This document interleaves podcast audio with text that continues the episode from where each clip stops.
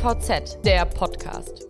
Einen wunderschönen guten Tag und vielen Dank fürs Zuhören. Mein Name ist Carla Westerheide. Ich bin Fachredakteurin bei der DVZ und heute ähm, sprechen wir mit dem Geschäftsführer des BDCAP, Bundesverband der Kurier Express Postdienste, ähm, über das Thema Corona und äh, über ein Lagezentrum, das sie eingerichtet haben, weil die Kassiererin im Supermarkt, die Krankenpfleger, die Pflegerinnen, ähm, die alle verdienen unseren Applaus, besonders in Zeiten von Corona, aber auch die Paketbranche ist in den vergangenen Wochen einer unvollstellbaren Entwicklung ausgesetzt worden.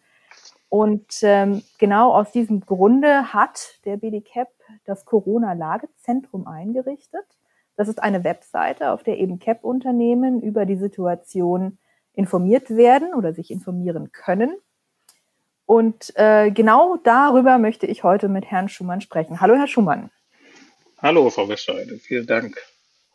Herr Schumann, auch Sie sitzen im Homeoffice, genau wie ich. Deswegen vielleicht auch die etwas andere Aufnahmequalität als sonst. Aber wir können ja ganz problemlos von zu Hause aus arbeiten, über das Internet uns unterhalten oder telefonieren ähm, und sind eigentlich mehr oder weniger in unserem Alltag doch wenig eingeschränkt. Post- und Paketdiensten geht das etwas anders. Und bevor ich jetzt gleich mit den Einzelheiten zum Lagezentrum einsteige, möchte ich vielleicht mal ganz, ganz vorne anfangen. Nämlich, warum haben Sie so ein Lagezentrum überhaupt erst eingerichtet?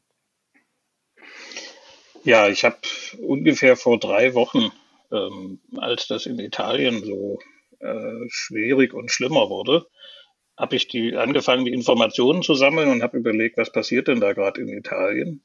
Und das war wie so ein Informationstsunami, was dann plötzlich begann. Und da habe ich überlegt, wenn es mir schon schwerfällt, diese ganzen Informationen zu sammeln und zu strukturieren, wie mag das dann erst denen in der Branche äh, gehen, die sozusagen jeden Tag auch noch das operative Geschäft mit den Zustellungen haben?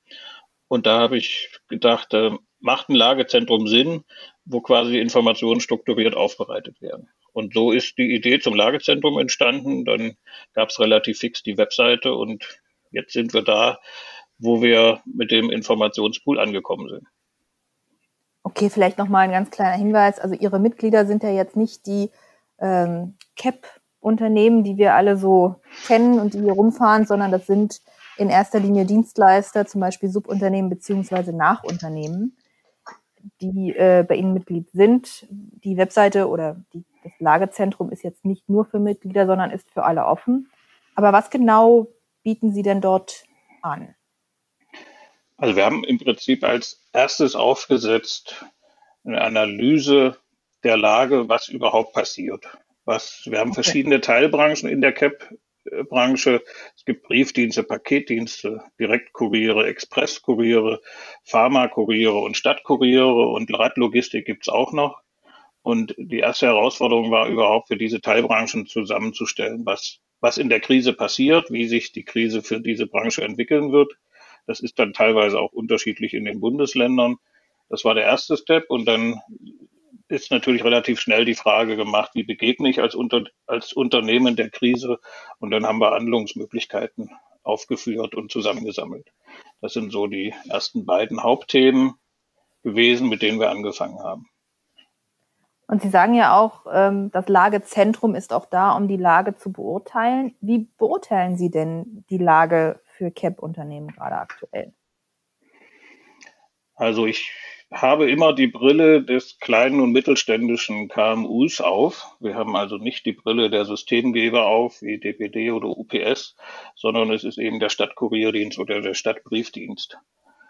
Wir haben im Grundsatz über alle Branchen im Durchschnitt einen Mengenrückgang natürlich zu verzeichnen. Und, und dieser Mengenrückgang trifft die Branchen unterschiedlich stark. Äh, die Branchen, die Geschäftspakete und Briefe befördern, sind natürlich sehr stark betroffen. Das Runterfahren der Autoindustrie, der chemischen Industrie zum Teil, der Zulieferindustrie trifft sie besonders hart. Ähm, die Stadtkuriere haben noch vergleichsweise hohes Auftragsvolumen. Das ist allerdings auch dem geschuldet, dass sie jetzt viele Kündigungen zustellen. Und ähm, die Briefdienste sind mit ihrem regionalen Volumen ganz, äh, ganz stabil. Das überregionale Volumen, besonders in der Werbepost, wird dort weniger. Und so haben wir ein sehr differenziertes Bild über die ganze Branche aufgesetzt. ähm, jede Teilbranche ist unterschiedlich stark betroffen. Okay, bei der DVZ gucken wir ja nur besonders auf den Warentransport oder eben auch Paketzustellung. Und ich habe ähm, auch mit anderen CAP-Dienstleistern, eben den großen gesprochen, die haben alle gesagt, am Paketaufkommen momentan sehen sie da noch keine Unterschiede zu vor der Krise. Vielleicht ist es ein bisschen weniger geworden im B2B-Bereich, aber im B2C-Bereich ist es dafür ein bisschen mehr geworden. Das heißt, es gleicht sich wieder aus. Sie sagen jetzt aber, Sie verzeichnen doch einen klaren Mengenrückgang. Warum der Unterschied? Wir haben natürlich die Durchschnittsbetrachtung. Also es gleicht sich aus über alles, hm, mag vielleicht ja in Grenzen stimmen. Ähm, was wir auf der Unternehmerseite auf der letzten Meile sehen, ist auch hier bei den Paketnachunternehmern sehr differenziertes Bild. Insgesamt melden eigentlich alle, dass sie vor Ort weniger Menge haben. Das heißt, das zurückgehende B2B-Volumen äh, wird nicht durch das ansteigende B2C-Volumen ausgeglichen. Ähm, wir sehen eine Ausnahmesituation bei Hermes. Hermes ist ja ein klassischer B2C-Dienstleister, der relativ wenig B2B-Menge hat und dadurch natürlich durch den Rückgang von B2B nicht so betroffen ist. Und hier ist schon ein konstantes Mengenvolumen zu verzeichnen. Aber DPD, UPS und GLS zum Beispiel sind ja klassische B2B-Dienstleister und bei den Nachunternehmen gleicht sich das Volumen nicht aus. Es wird, kommt also weniger dazu, als das weggeht. Ähm, bei der EHL sind wir eher weiter weg. Die arbeiten im Paketbereich, in der klassischen Paketzustellung, nicht mit Subunternehmen. Das ist nicht so unser Bereich. Aber okay. auch hier gibt es ja Notfallplanungen, die eher auch von weniger Zustellung ausgehen. Heißt ein Mengenrückgang denn auch, dass einige Nachunternehmer ihre Tore schließen werden? Und gleich die nächste Frage hinterher, was bedeutet das, wenn die ihre wenn die ihren Betrieb schließen müssen, was bedeutet das in der jetzigen Lage und was bedeutet das auch vielleicht in Zeiten nach Corona? Denn ich kann mir schlecht vorstellen, wenn jetzt jemand zumacht, dass sie dann in drei Wochen spontan wieder öffnen können. Hm. Also auch wir teilen die Zeit sozusagen in, in der Corona-Krise und danach. Ähm, der Mengenrückgang oder der, die Diskussion um den Mengenrückgang ist das eine. Das viel schwierigere ist die Verschiebung der Mengen von der B2B auf eine B2C-Zustellung. Wir haben also in der B2C-Zustellung dann in der Regel ein Paket pro Stopp, wo wir früher in der B2B-Zustellung vier, fünf und mehr Pakete pro Stopp hatten. Das heißt, die äh, Fahrer oder die Unternehmen auf den Touren haben tendenziell mehr Stopps und haben pro Stopp weniger Pakete, damit weniger Einnahmen pro Stopp. Und okay. das heißt, die arbeiten sozusagen wie verrückt. Äh, teilweise müssten sie eigentlich Zusatztouren einführen, weil sie mehr Stops haben. Und diese Unternehmen arbeiten wie verrückt, haben aber quasi gleiche oder weniger Einnahmen. Das heißt, sie, sie trotz der Mehrarbeit und dessen, was sie da leisten müssen, äh, kommen, sind die Touren unwirtschaftlich und mit jedem zusätzlichen B2C-Paket, wenn man jetzt mal ein bisschen polarisiert, wird ihr Verlust größer. Und das ist natürlich, je mehr dann B2C kommt, dramatisch. Wir haben zum Thema Schließungen, wir haben natürlich Unternehmen, die in Innenstädten und Industriegebieten ihre Touren haben.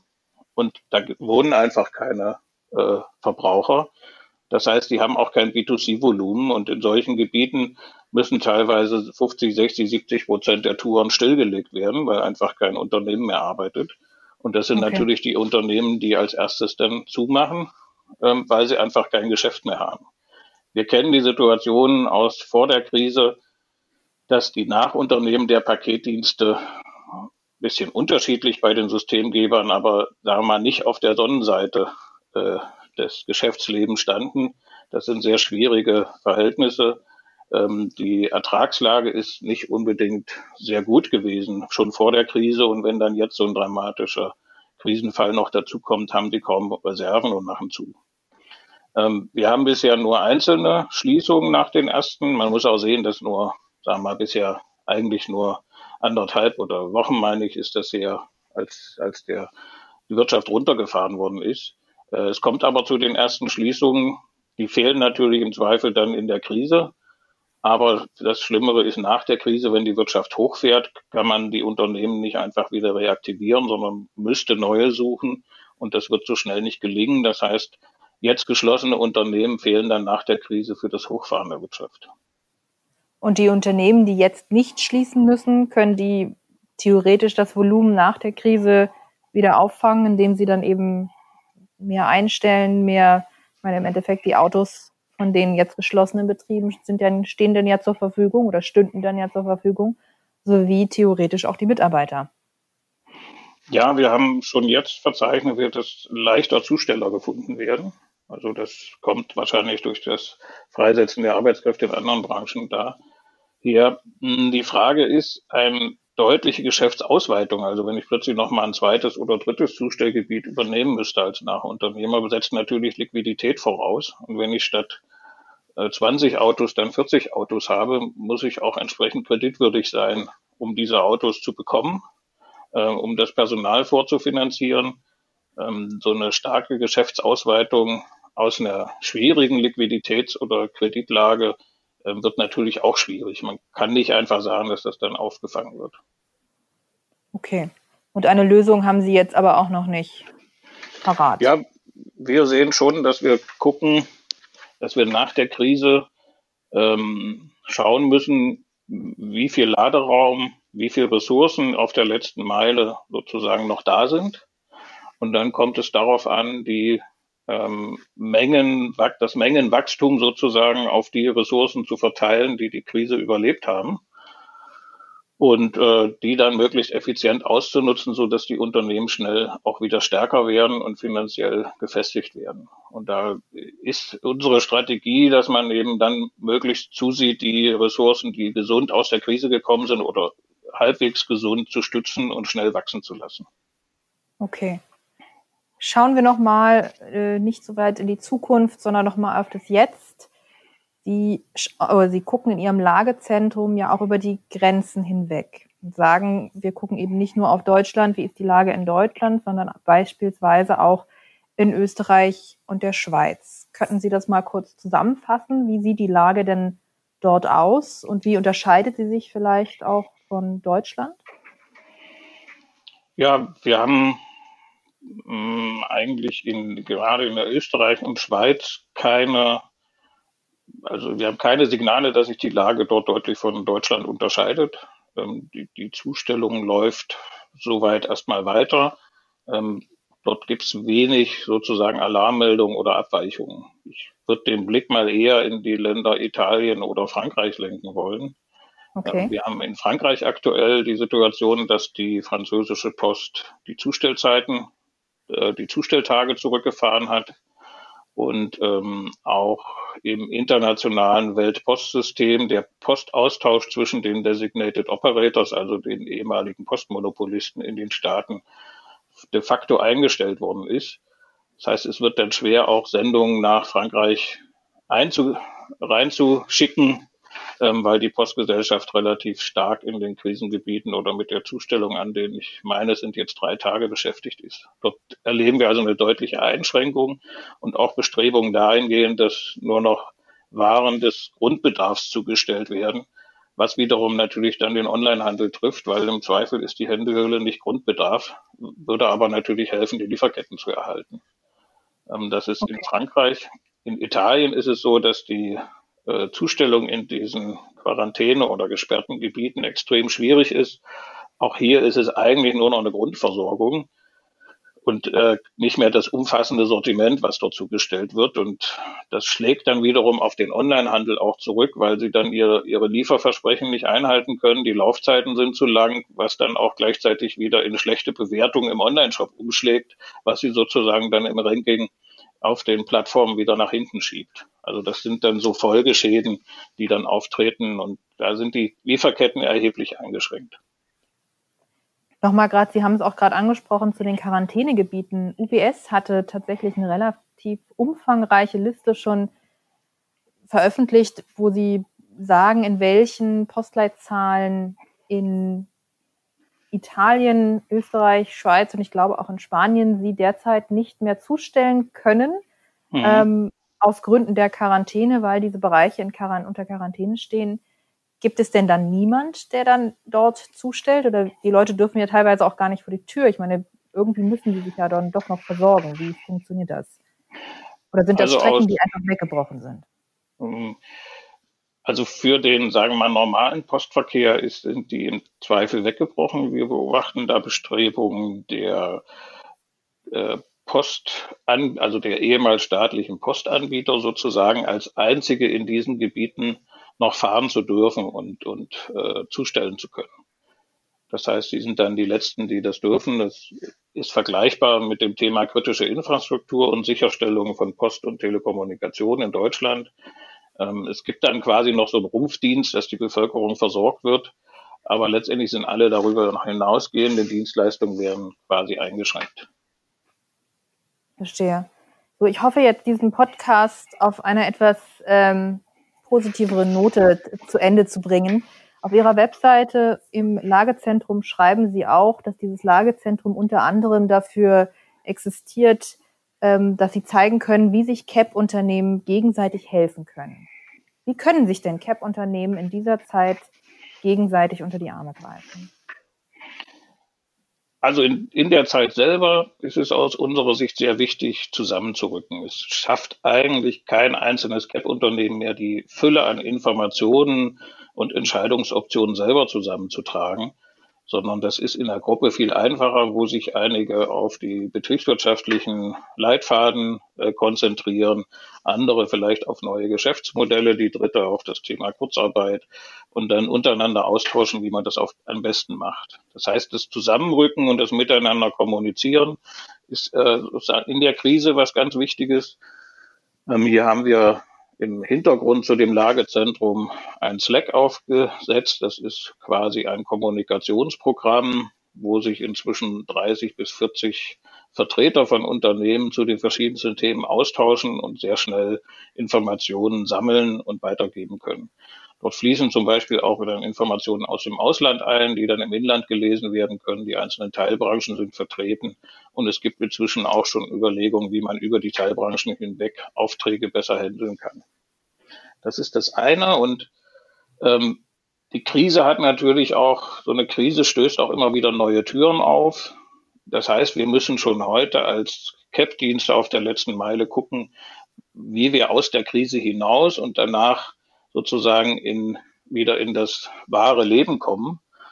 Und da kommt so ein bisschen schon die Frage auf, die Branche war ja nun schon vor der Krise nicht, nicht super gesund. Also wir waren in vielen Dingen äh, relativ schwach aufgestellt, ob man nach der Krise in so ein ungesundes Situation wieder zurück will oder ob man da nicht grundsätzlich äh, das eine oder andere verändern könnte.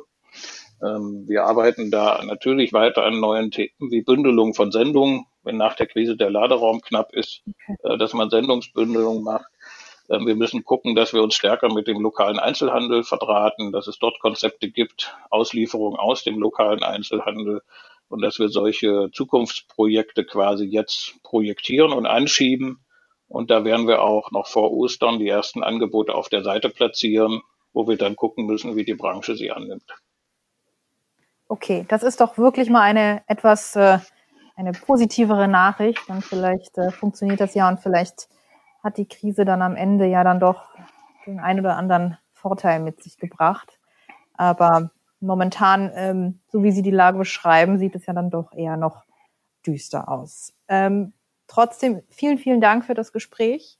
Vielen, vielen Dank auch für das Update und die Einschätzung der Lage. Wer sich informieren möchte über die Lage der CAP-Branche, kann das tun auf cap-corona.de. Das ist, wie gesagt, eine Seite von dem BDCAP. Das ist allerdings nicht nur für Mitglieder, das ist für alle frei und ähm, einsehbar.